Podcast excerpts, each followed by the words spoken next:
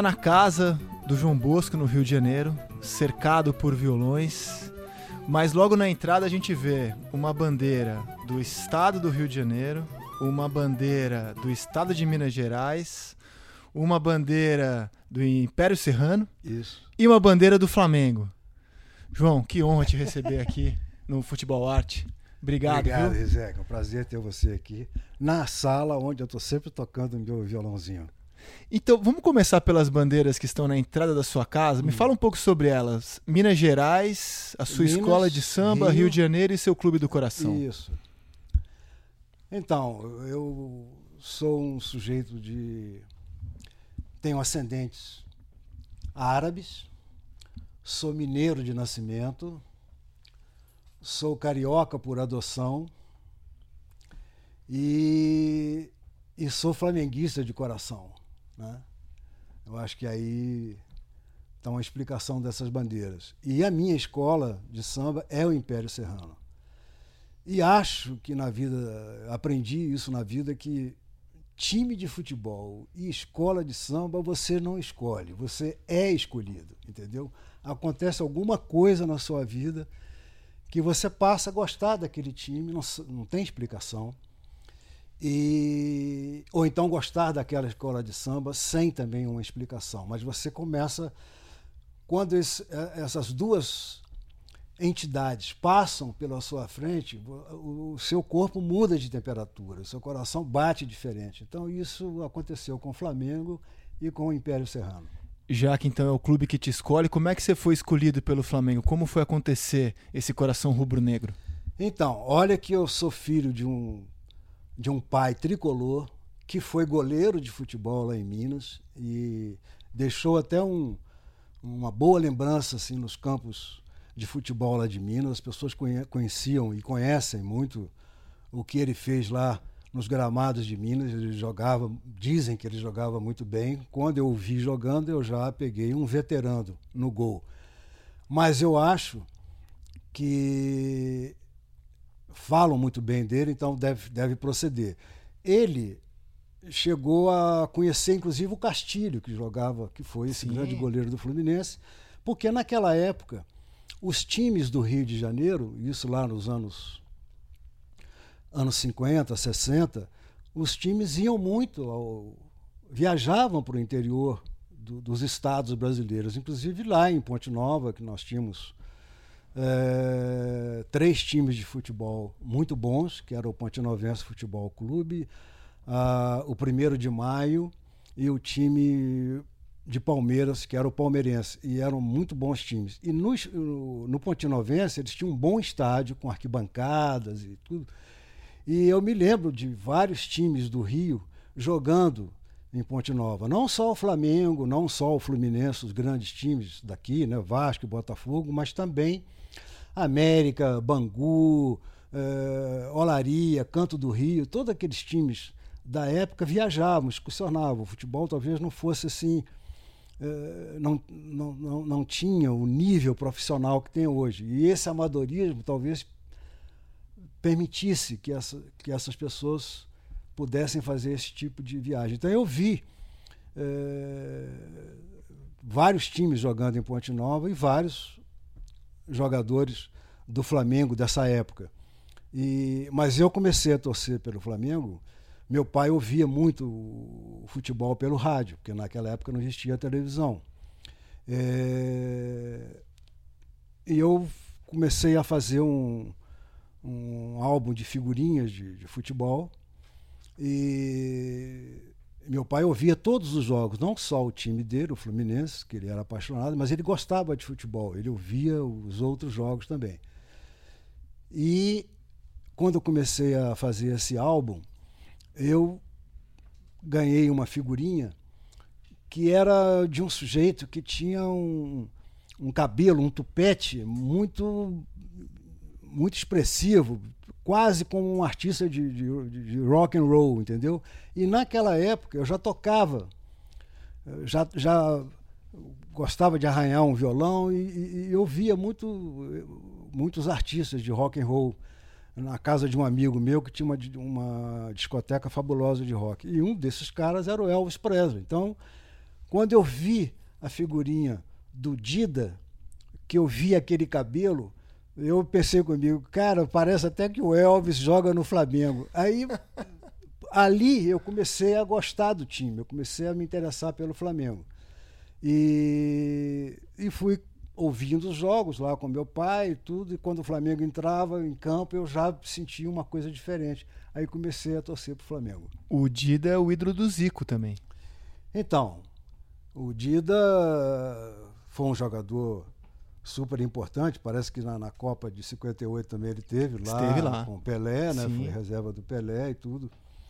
E eh, jogou é, jogou pelo Flamengo ali é, a partir de, de 55, porque eu me lembro desse técnico, desse Fleito Solis, que foi técnico uhum, do Flamengo nessa época, porque ele teve lá em, em Ponte Nova, por alguma razão, ele era amigo de alguém, ele teve lá, e eu podia vê-lo lá no estádio do Ponte Novense, às vezes é, eu via lá acompanhado do, do de alguns jogadores do clube, tudo assim, como, como se faz uma visita a um amigo, né? Ele deixou, ele tinha amigos lá.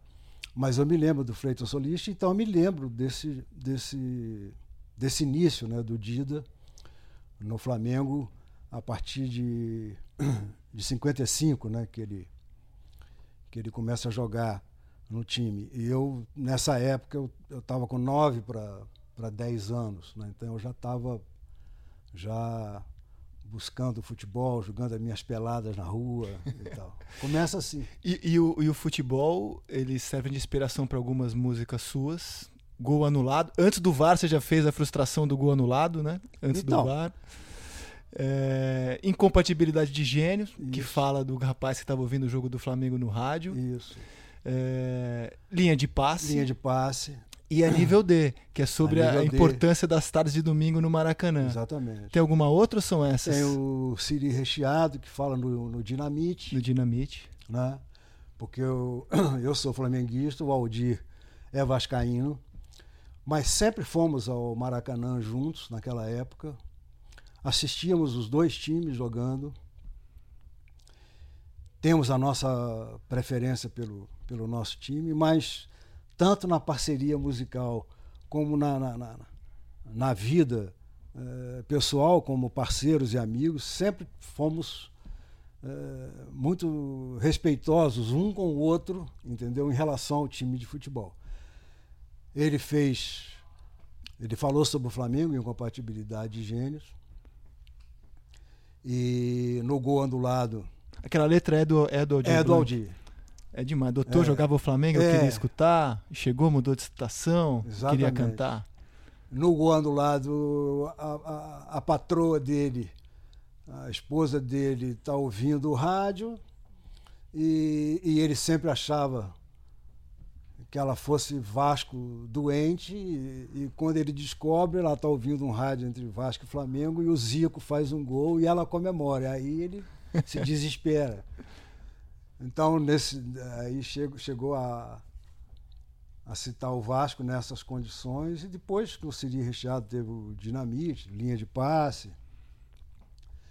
Mas sempre o samba e, e, o futebol, eu acho que eles estão muito, muito juntos, né? porque o samba, a música popular, né?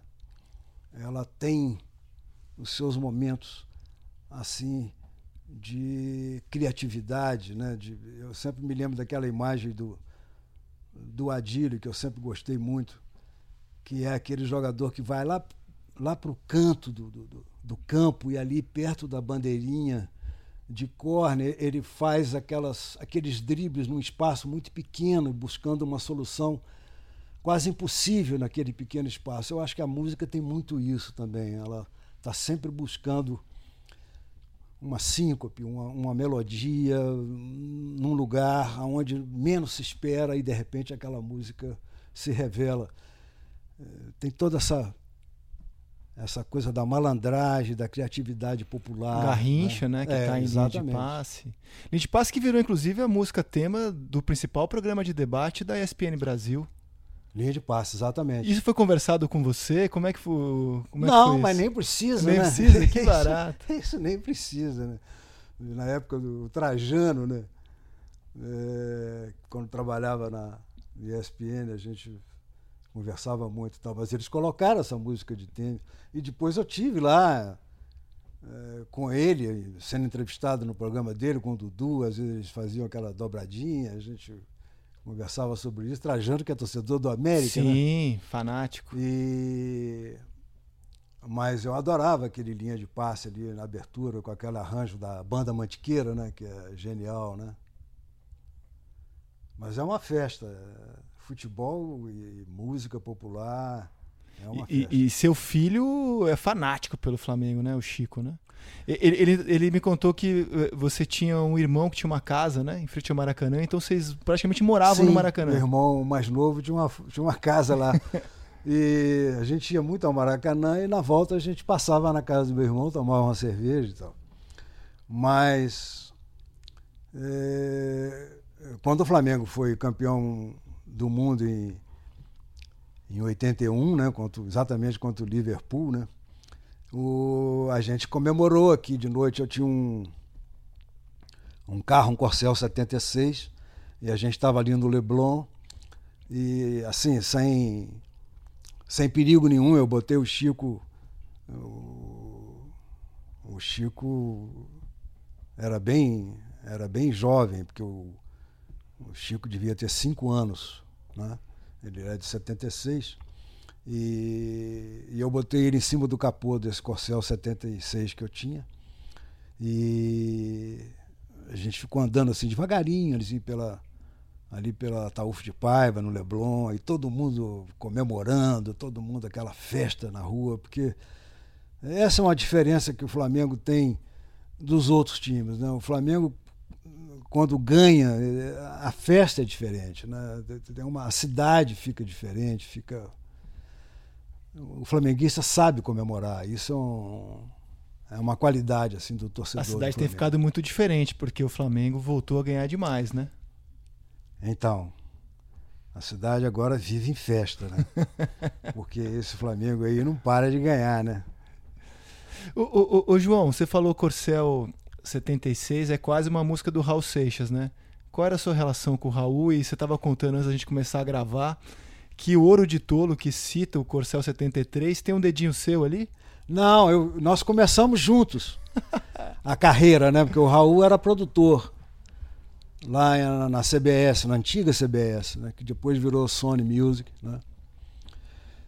Mas o Raul era um, era um produtor de discos, e muito bom produtor. E de repente ele viu que que, que poderia começar a construir uma carreira própria né, na música. E então ele começa aí em 72. Eu tinha chegou gravado um disco, ele chegou a gravar um disco meio clandestino, né? O, o Sociedade da Gran Ordem Cavernista. Exatamente, né? produtor, exatamente, né? é. Mas o Ouro de Tolo praticamente inaugura essa, esse início da carreira dele, né, em 73, né? E ele fala desse Corcel 73. o meu era três anos mais novo.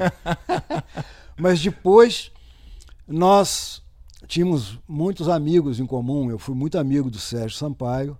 Sim. Muito. E era um querido o Sérgio Sampaio. E, e o Sérgio foi muito amigo dele. Né? Aliás, o, o Sérgio me apresentou, além de. Além do, do Raul, o Sérgio me apresentou também Luiz Melodia, que também Uau. eram muito amigos, né? Sim. E Vascaíno, super Vascaíno. Exatamente, exatamente, né? E eu me lembro do Sérgio, o Sérgio era uma pessoa muito alegre, um astral impressionante e um compositor maravilhoso. Eu gravei dele o Rosa Púrpura de Cubatão, né, que era um samba que ele tinha feito e mandou para mim. E naquela época ele estava um pouco doente, tudo. Ele mandou uma carta para mim com esse samba, que ele pedindo, dizendo que ele gostaria muito de me ouvir cantando. E eu fui gra e gravei esse samba, Rosa Púrpura de Cubatão. Só pelo título você já vê que é, um, que é uma coisa muito, é uma obra-prima, né? Como tudo que o Sérgio fazia. Mas ele me apresentou ao Melodia e eu me lembro desse dia que ele que ele ele gostava de apresentar uma melodia, ele dizia: Luiz Melodia, melhores dias virão. Ele sempre barato. repetia esse bordão. Mas foi um, um querido. E o, o Raul, ele morava no, ele morou um tempo na, no Jardim Botânico, naquela, naquela, naquela curva ali da, que, a, que a Rua Faro faz com a Diamantina. E era um prédio assim no meio da curva que você descia uns degraus assim da escada e ele ficava assim no subsolo. E eu morava na Rua Faro. Então a gente sempre se cruzava ali, hora que eu subia muito a pé e ele descia também, a gente sempre se, se cruzando ali. E, e cheguei a cantar também o. Eu nasci há 10 mil anos atrás, cantei no Canecão, num show que, que fiz e tudo. E que era um sujeito que eu, que eu gostava muito e uma pessoa fantástica. Participamos de festivais, aqueles festivais bem ao estilo do Woodstock, né, que se fazia naquelas fazendas, uh, em, no estado de São Paulo, no interior de São uhum. Paulo. Participei de uns três ou quatro onde ele estava também. E, enfim. Mas, mas é isso. Não sei do, do, do, do Raul se ele tinha um, uma, uma predileção por algum time de futebol. Nunca... O Raul, eu, eu, tentei ver isso aí também, porque eu, eu levei o Walter Carvalho, que, que é botafoguense, e fez o belíssimo documentário dele. Isso. E o Walter me disse que não, não tinha nenhum registro assim de predileção futebolística do é. Raul, ao contrário do Melodia, né? Que, que era, era, super vascaíno, claro. super, né? Claro. Super. E, e, e, você contou como, a, como o futebol entrou na sua vida, né? Como é que a música te escolheu? Como o João Bosco começou uh, a despertar para a música? Olha, eu, eu me lembro o seguinte: é, a minha irmã, que era uma pianista, ela já é falecida, era a minha irmã mais velha. Tem quantos, quantos irmãos? Nós somos, fomos dez irmãos. Uau. Né? Já faleceram quatro e, e estamos em seis agora. Mas é, na minha casa tinha piano e lá em Minas, lá em Ponte Nova, e a minha irmã, estudando piano, acabou se transformando numa grande pianista. E ela comprou um, um violão, porque ela também queria aprender a tocar violão e tudo, mas ela percebeu que aquele violão ficava mais tempo comigo, então ela acabou eh, me dando esse violão. E aí sim eu comecei a, a tocar mais tempo, porque aí eu tinha liberdade de, de, de pegar no instrumento e tudo. E eu me lembro que a gente, como toda, todo garoto, né, a gente, eu comecei ali com aqueles, com aqueles discos do Elvis Presley, com o disco do Little Richard, do, do, qual o Raul era fã, né, e, e do Elvis também, claro, mas é, acho que o Raul chegou a gravar até o Lucille do, do, Gravou, gravou. Do Little Richard. Gravou. Então, é, a gente ouvia esses caras e eu tocava umas coisas deles né, no violão. Mas eu nunca estava atento ao que eu estava fazendo. Era um garoto. Eu pegava o violão, tocava umas coisas, saía, eu jogava uma pelada. Uh, na minha rua, eu morava numa rua chamada Rua do Telefone. Na verdade, o nome da rua oficial era Major Soares, mas ninguém se referia a essa rua com esse nome. Chamava-se Rua do Telefone, porque ali tinha uma companhia telefônica que fazia as ligações locais e interurbanas, porque antigamente você pegava no telefone e a telefonista dizia. Pois não, eu disse, não, eu queria falar com o telefone 1032. Aí ela ligava, porque não, você não digitava. E nessa rua do, telefone que eu morava, ela era íngreme. Então eu gostava de jogar de, de baixo para cima, subindo o morro. Todo mundo escolhia uh, de cima para baixo. O time que, que disputava na, na, moeda, cara ou coroa, escolhia sempre de cima para baixo. Eu gostava de jogar de baixo para cima porque você controlava melhor a bola, porque a gravidade ficava a seu favor, trazendo sempre a bola para o seu pé. Quem jogava na descida, a bola estava sempre fugindo do pé. Então, é, eu jogava minha bola, pegava violão, às vezes jogando pelado, chegava suado, pegava no violão. Aí um dia eu estudava num colégio, num colégio salesiano. É, e aí o, o padre, que era um professor lá de literatura, ele tinha também um, uma companhiazinha de teatro. E aí eles estavam fazendo uma peça e essa peça tinha três atos, mas entre um ato e o outro mudava o cenário. Então os alunos não tinham paciência para ficar ali esperando. Fechava a cortina para mudar o cenário, para começar o segundo ato, porque a gente jovem é muito irrequieta, está sempre com formiga no corpo, quer está sempre de pé, senta, levanta, anda, volta. Então o que, que ele fez?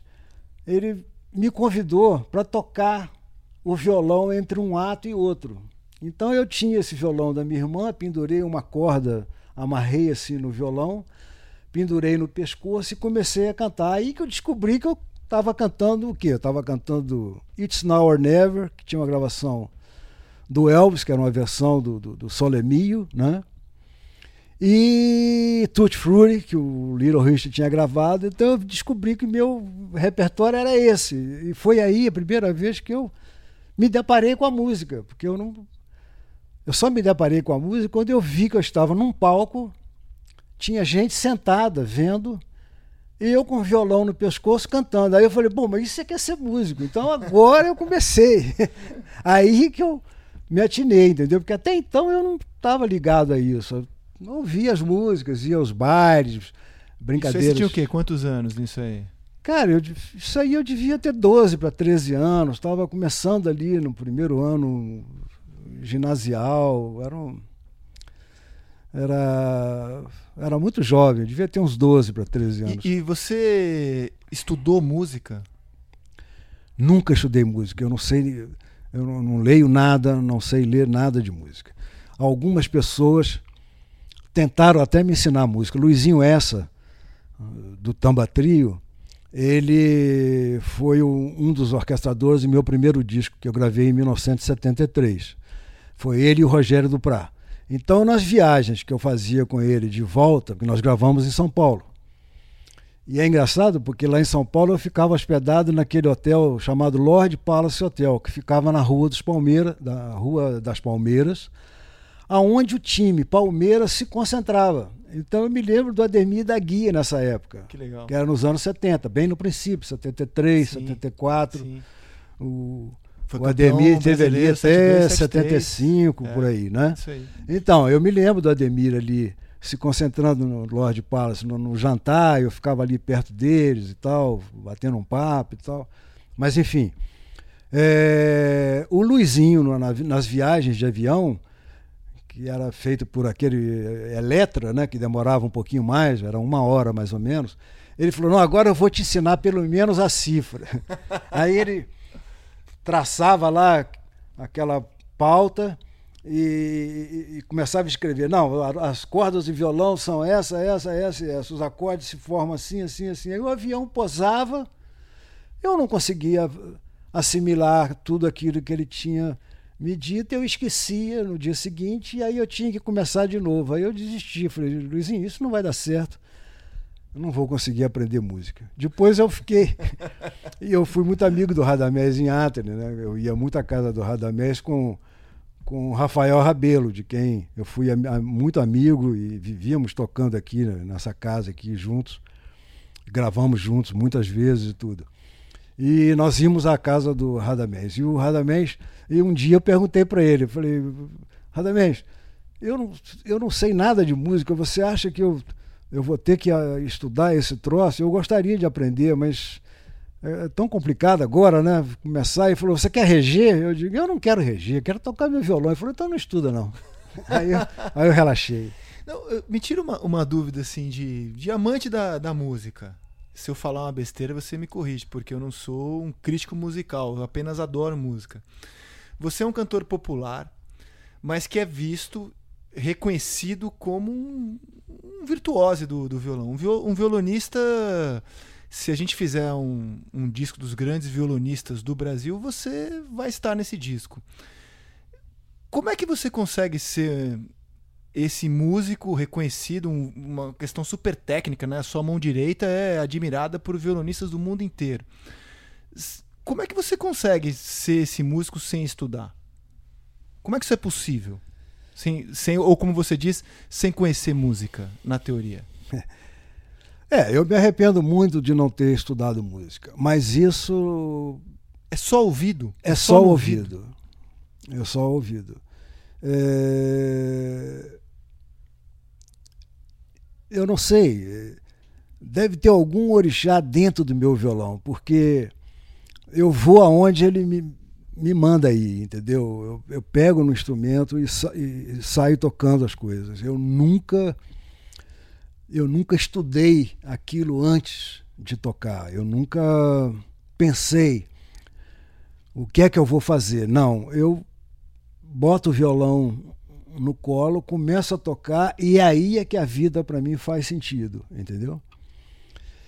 Então tem alguma coisa, alguma é um alguma dom. explicação de um é um dom, é, às vezes é, pode ter uma coisa como diria o Nelson Rodrigues do mundo do imponderável, deve ter porque é realmente é uma coisa que você sai eh, tocando as coisas e, e, e, a partir do instrumento. Quer dizer, a minha vida toda ela é dirigida pelo instrumento. Quer dizer, ele vocês faça o que ele manda. Equipe, um, um absurdo, esse cara não estudou música. Vocês não acham, vocês não acham assim, algo surpreendente? Alguém imaginava isso assim, né? Não é? É, não, tava comentando com ele. Tem, tem gente que tem aula de violão para aprender. Eu para aprender a batida, tentar aprender, claro, a batida dele. A... E, e você gosta de, de, de, de, ter essa pegada, assim, você trafega tanto na música super popular, você tem músicas que são super populares, como na pegada de uma música super técnica também, como tocando com Rafael Rabelo, com Hamilton de Holanda, com Ginga e tantos outros? Eu gosto, eu gosto, eu, eu, eu não sinto dificuldade, né? eu não sinto dificuldade. E quando eu fiz a trilha sonora para o balé do Grupo Corpo, né, o Benguelê, a gente, eu gravei isso uh, com grandes músicos né, brasileiros. Estava lá o Jaquim Morelenbaum, o Oswaldinho do acordeon, o Proveta de sax soprano e clarineta lá da banda Mantiqueira, o falecido Nico Assunção, um dos maiores baixistas que o Brasil já teve o Ricardo Silveira, uh, o Robertinho Silva e o Armando Marçal de, de, de percussão. Fizemos uma trilha uh, onde há momentos até que a gente cita um certo universo de uma música mais formal. Né? Tem momentos uh, de alguma ideia do Stravinsky, no outro tema tem alguma ideia do Debussy e tudo, mas isso no Brasil não é uma coisa incomum. O compositor, o músico brasileiro, o compositor brasileiro, o instrumentista brasileiro, ele tem essa informação muito ampla, muito plural da música como um todo, assim. Talvez eu não sei ler música teoricamente, mas tem muitos outros grandes músicos do Brasil que não leem também e que são grandes músicos. E mas é porque essa, essa questão da, da informação pela audição ela tem uma importância. Né?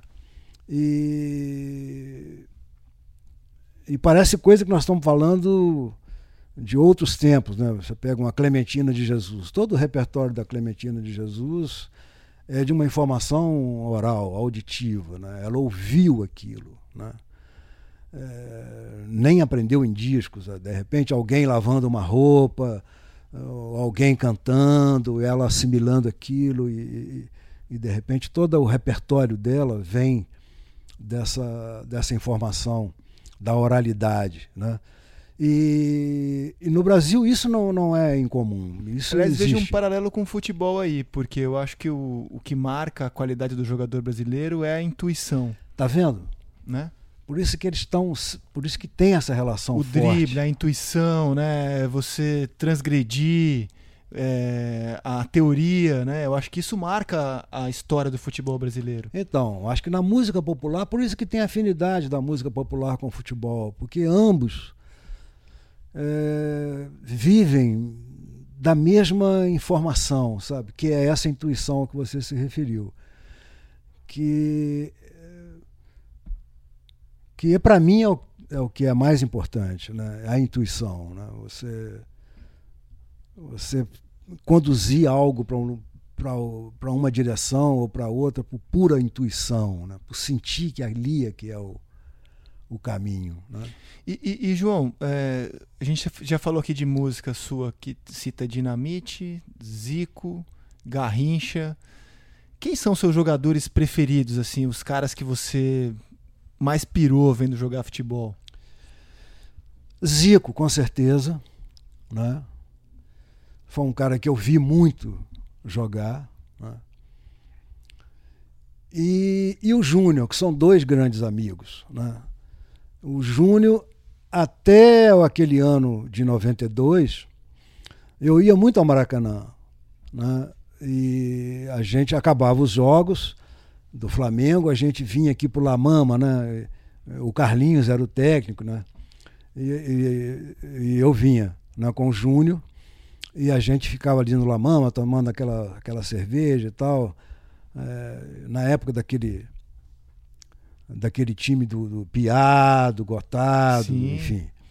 E, e, e, eu me lembro especialmente nesse, nesse, nesse ano que, o, que, o, que o Flamengo e o Botafogo estavam disputando a, a, final do campeonato e o Botafogo tinha vantagem de empate e tudo, e o Flamengo Exatamente. acabou ganhando um jogo de 3 a 0 se não me engano, e empatou um outro. Não lembro agora os Acho placares, que foi 2 a 2 uma coisa assim.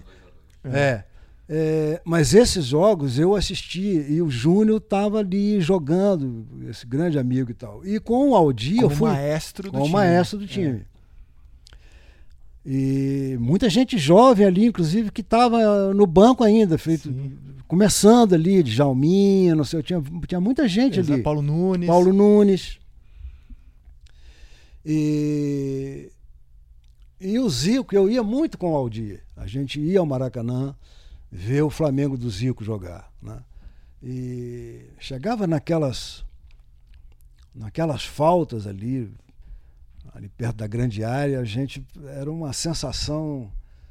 Aliás, é a letra, é a letra, do Jorge Ben, né? Exatamente. Falta na entrada da área, Pronto. adivinha quem vai bater. É. Ali no caso era o Zico, né? Mas é, você tá falando do Júnior. É. Mas é, Zico e Júnior são, são dois caras assim que são, são ícones para mim do, do, do futebol. E tem uma passagem minha com Zico fantástica, porque eu fui tocar em Tóquio, no Japão, e, e o Zico estava jogando no Kashima, né? Sim, exatamente. E, e eu cheguei, eu fui tocar no Blue Note lá. E eu tinha dois músicos comigo, que era o Vitor Biglione, de, de guitarra, e o Jamil Joanes, de baixo. E ambos são botafoguenses. O Vitor mais ainda, mais radical ainda do que o Jamil, mas ambos botafoguenses. E nós chegamos lá em Tóquio na semana em que o Zico tinha. Na semana seguinte, que o Zico tinha marcado aquele gol no Kashima, que ele. Parece que ele passa um pouquinho da linha da bola e pega ela de meio de calcanhar e faz aquele Sim. gol. Aquele gol estava passando nos, nos, canais de televisão em Tóquio todo dia, toda hora. Você no hotel você ligava a televisão e via no programa de esporte, você via esse gol. E nós fomos fazer o show e o Zico foi assistir. E no meio do show, eu falei, agradeci a presença dele. Ele foi, pô, ele era um ídolo no Japão. As pessoas levantaram para aplaudir a presença dele. Eu fui cantei o hino do Flamengo no violão. Aí os dois Vitor Biglione e o Jamil João saíram do palco. E eu, pô, fiquei meio assim, sem jeito, mas tudo bem. Futebol é assim, né? Futebol tá certo. Ah, mas nesse momento que eu fiquei no palco cantando o hino do Flamengo, eles foram pro, pro camarim e pegaram umas, uns pedaços de papel, de, de, de, esse papel modelo de A4 que fica que, é, que no escritório do, do Blue Note tinha uma, uma impressora, eles pegaram esses papéis e começaram a escrever, eh, desenhar o, o, o escudo do Botafogo e escrevendo é, Botafogo. Eles gostam daquele 6 a 0 né? Eles, sim, sim. Eles, eles esquecem que teve um, a volta. A volta, mas eles gostam de viver daqui. Aí botaram e, e pregaram nas paredes só coisas do Botafogo. E voltaram para o palco depois do hino e continuamos o show. Quando acabou o show, o Zico, eu entro no camarim, vejo aquilo e de repente o Zico vai falar com a gente. Pô, aí o Zico vê aqueles troços todos de Botafogo, ele começou a rir e a dizer, pô, mas que bacana, vocês são botafoguenses, pô, que maravilha. Aí levou na maior esportiva, aquilo foi uma coisa muito genial. E foi lindo aquilo, né? Porque foi um exercício de, de, de, de torcida adversária, né? demonstrando a sua paixão pelo futebol, mas ao mesmo tempo um, termina numa coisa super uh, amistosa, super respeitosa. O Zico, o Zico, aliás, é protagonista do troco do 6 a 0 né? Exatamente. Ele tá, ele tava ele tá, ele tá nessa jogo. volta. E, e, e, esse time do Jorge Jesus não te anima a voltar ao Maracanã? Esse time é o, é, é o máximo. Né? Quando você pensa naquele time do Coutinho e do Carpegiani ali, no princípio dos anos 80, que é o time que eu que eu me lembro bem desse time e, e, e tenho uma, uma, uma idolatria por esse time, mas você pega esse time de hoje, se, é, é, é um time surpreendente. E eu só fico torcendo para que ele fique durante um bom tempo e acho que ele vai ficar, né? Porque o Flamengo também agora sabe depois de construir um time desse, é, é preciso preservar esse time, né? E, e continuar fazendo o que esse time está fazendo, que é assim, triplicando a torcida do Flamengo. a garotada hoje só quer saber de torcer para o Flamengo. De Gabigol. É, Gabigol, então não se fala, né? Meu neto mesmo já faz aquela, aquele gesto do Gabigol, né? que é o filho do Francisco. E é, mas é um Flamengo emocionante, né? Aquele, é um Flamengo emocionante. Aquele, aquele jogo do, do, do contra o River Plate na, na, Libertadores, aquilo ali nunca mais vai se apagar na memória de ninguém. Né? Aquilo era um jogo que já no final né, você já já tinha jogado a toalha ali? Já não? tinha jogado. Eu, eu, eu assisti aquele jogo com a Ângela aqui em casa. A Ângela, que não tem essa relação com o futebol, ficou muito nervosa, ficou muito tensa. Ela estava agitadíssima. E eu tinha chegado de viagem, eu cheguei, eu, seis minutos do jogo, eu, cheguei, eu ouvi aqui na chegada no táxi, que eu vim do aeroporto. E já corri para o quarto, ela já estava com a televisão já me esperando e tudo, e a gente já, já começou a, ver o jogo. Lá nos 85, 86, eu já estava meio assim, quer dizer, futebol é como música, outra outra afinidade, né? Só acaba quando termina. Eu vou te dizer uma coisa, a primeira vez que eu entrei no estúdio foi em 72 para gravar aquele disco de bolso do jornal Pasquim. Eu gravei no lado B o Agno C e no lado A foi Antônio Carlos Jobim gravando Águas de Março. Muito bem, isso foi em 72. Ele foi meu padrinho nesse disco. O nome do disco era O Tom de Antônio Carlos Jobim e O Tal de João Bosco. E no Águas de Março, o Tom ainda não tinha feito ta ta ta ta ta tararuri te do di do di tararuri tap tararuri tap tabarure tap tabarure tap tabaruri tap tap tabarura tap tabaruda tum tere do tere do tep não tinha essa ponte. Ele foi compor essa ponte muitos anos depois. Então aquele samba tinha acabado mas não tinha terminado aquele jogo do River Plate tinha acabado. aos 86, 87, mas não tinha terminado. Que maravilha. Então, quando surge o Gabigol fazendo aquilo, aquele lançamento do, do, do Diego é uma coisa também assim que você. É uma coisa de, de outro mundo. Foi um lançamento Foi, dele lá do foi, meio de campo. Foi, foi. O Diego entrou nesse jogo, inclusive, e ajudou a mudar a história da partida. Mudou a história da partida. Foi. Aquele Um lançamento. jogador improvável que estava machucado, ninguém nem sabia se ele conseguiria jogar até o fim do ano Então. e ele entrou e mudou a partida. aquela, aquele lançamento de- deixou aqueles dois zagueiros do, do, do- do River Plate completamente atordoados, porque eles não contavam com aquilo. E era talvez o melhor em campo, o zagueiro do River. Exatamente. Pinola, ele ia terminar o jogo com o melhor em campo. Exatamente. Não fosse aquela falha. Exatamente. A bola, eh, ela vem no alto, ele tenta cabecear, de repente ele está atordoado, ele não sabe o que está fazendo, porque aquilo foi uma jogada de quem não, não sabe, não está entendendo por que, que aquilo está acontecendo, porque não era para acontecer aquilo naquela altura. E definir o jogo como foi definido naquele momento. Então, isso é o futebol e isso é o Flamengo. Então, tanto na música como no futebol é isso aí. Só acaba quando termina. Por isso é que o, durante a, mi- a- a minha carreira ao longo desses anos, eu estou sempre relendo as minhas músicas, porque eu acho que elas ainda elas, te- elas acabaram, mas não terminaram, entendeu? Então eu estou sempre retomando. E eu me lembro que aconteceu isso no, no Ronco da Cuíca, eu gravando o Ronco da Cuíca no Galo de Briga. E de repente eu coloquei um- uma sonoplastia do Maracanã, de gente celebrando no Maracanã, gente gritando, foguetório, tipo assim, comemorando algum gol, alguma jogada maravilhosa que surge. Tá, tá lá no finalzinho do Ronco da Cuíca tem essa celebração dessa, dessa sonoplastia. E eu me lembro que tá- tinha uma orquestra de cordas no estúdio e já tinha acabado a- as gravações que nós íamos fazer com as cordas.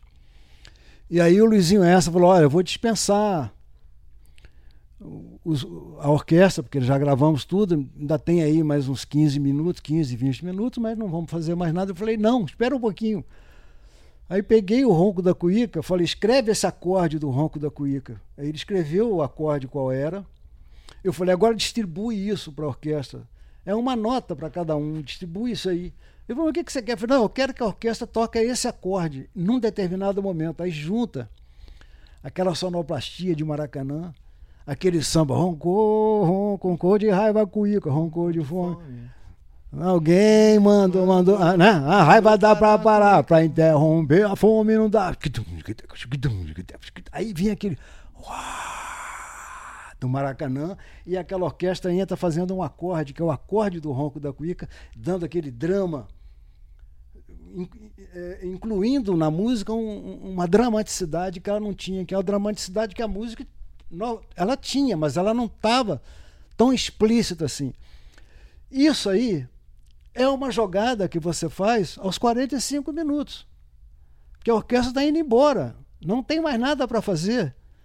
Não tem partitura escrita. Aí você vira para o maestro e fala: Não, escreve esse acorde aqui, ó. Pega no violão, escreve o acorde. Ele escreve, distribui.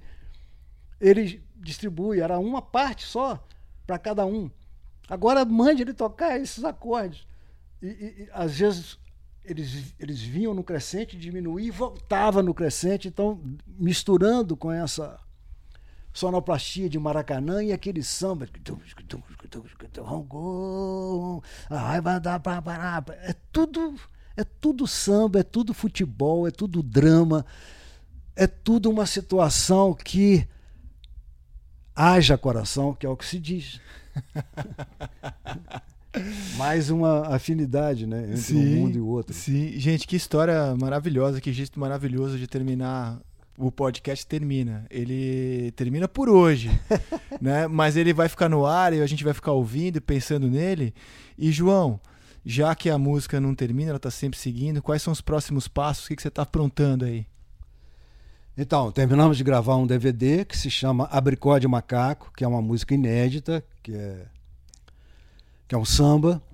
Abricó de macaco é um fruto tropical, aqui no Rio de Janeiro tem muito. Ele parece um. No início, ele parece um, um coco, uma esfera né, fechada, e depois ele se abre numa flor belíssima. E aqui no Rio de Janeiro está cheio deles aí. Né? É, você vai ali na, na, ali na Cobal do Leblon, ali naquela área verde, está cheio de abricó de macaco. E, e é um fruto que, que é interessante porque ele, ele nasce fechado numa esfera e depois ele se abre em, em, flor, que é uma coisa muito. que é o que a gente deseja para a vida da gente. Né? Às vezes a gente está num. se sentindo um pouco assim, fechado, um pouco sem saída e tudo, e de repente, numa outra estação, você se abre em flor. Né? É bonito isso. Então, o, o Francisco Bosco fez a letra desse samba o Abricó de Macaco. E, então o disco tem esse título. Tem regravações que eu faço não só de músicas minhas, mas de outros compositores. É, regravei o Água de Bebê, do Tom Jobim e do Vinícius. Que legal. E, mas tem outras músicas inéditas também, com o Francisco. Esse, esse DVD sai agora em DVD e CD físicos. Sai agora em abril, né, de 2020, e a gente então vai para os palcos da vida lançar esse trabalho Abricó de Macaco. E eu estarei na plateia e queria te falar uma coisa, aprendi uma coisa super legal hoje, estou sempre aprendendo quando converso com pessoas como você. Quando você falou dessa história da música, que quando você revisita a música, a música nunca termina, está sempre continuando. Você foi falando de Ronco da Cuíca e eu fui lembrando de um show seu no qual estava presente no auditório do Ibirapuera. Obrigado, gente. Sim. Você fez uma leitura completamente diferente do ronco da Cuica, né? Tá quase, vendo? Que com, quase que com fúria você tocou, não sei Exatamente, se você concorda. É, concordo. Uma versão meio com fúria, assim, Concordo. diferente, né? E que barato ouvir isso e agora eu tô visualizando várias releituras que eu já vi suas de música. Concordo plenamente. A própria releitura do Linha de Passe nesse DVD, com Hamilton de Holanda, já é muito diferente do, do original. Totalmente. É uma outra leitura, já tem outros Eu já vi espaços. você tocar o de Lê ou de lá de diferentes Completamente. formas. Várias, já vi só de Então. uns cinco jeitos completamente diferentes. Que E meu parceiro nessa música é o Martinho, que é vascaíno, né? É o Matilda da Vila, o É grande a minha vascaíno. sina. Tá A minha sina é essa. A minha Tabelar sina com é- o Vascaíno? É, tabelar com. A minha sina é fazer parceria, tabelinhas com os vascaínos. Gente, muito obrigado, João. Foi uma honra. Valeu, Rizek. Obrigado. Prazer tá? foi meu, tá? Prazer foi muito meu. Obrigado a você que escutou mais um episódio do Futebol Arte, podcast que encontra no globesport.com/podcasts e que tem a edição de Bruno Mesquita e Maurício Mota, coordenação de Rafael Barros e gerência de André Amaral. A gente volta na próxima edição com mais futebol e arte.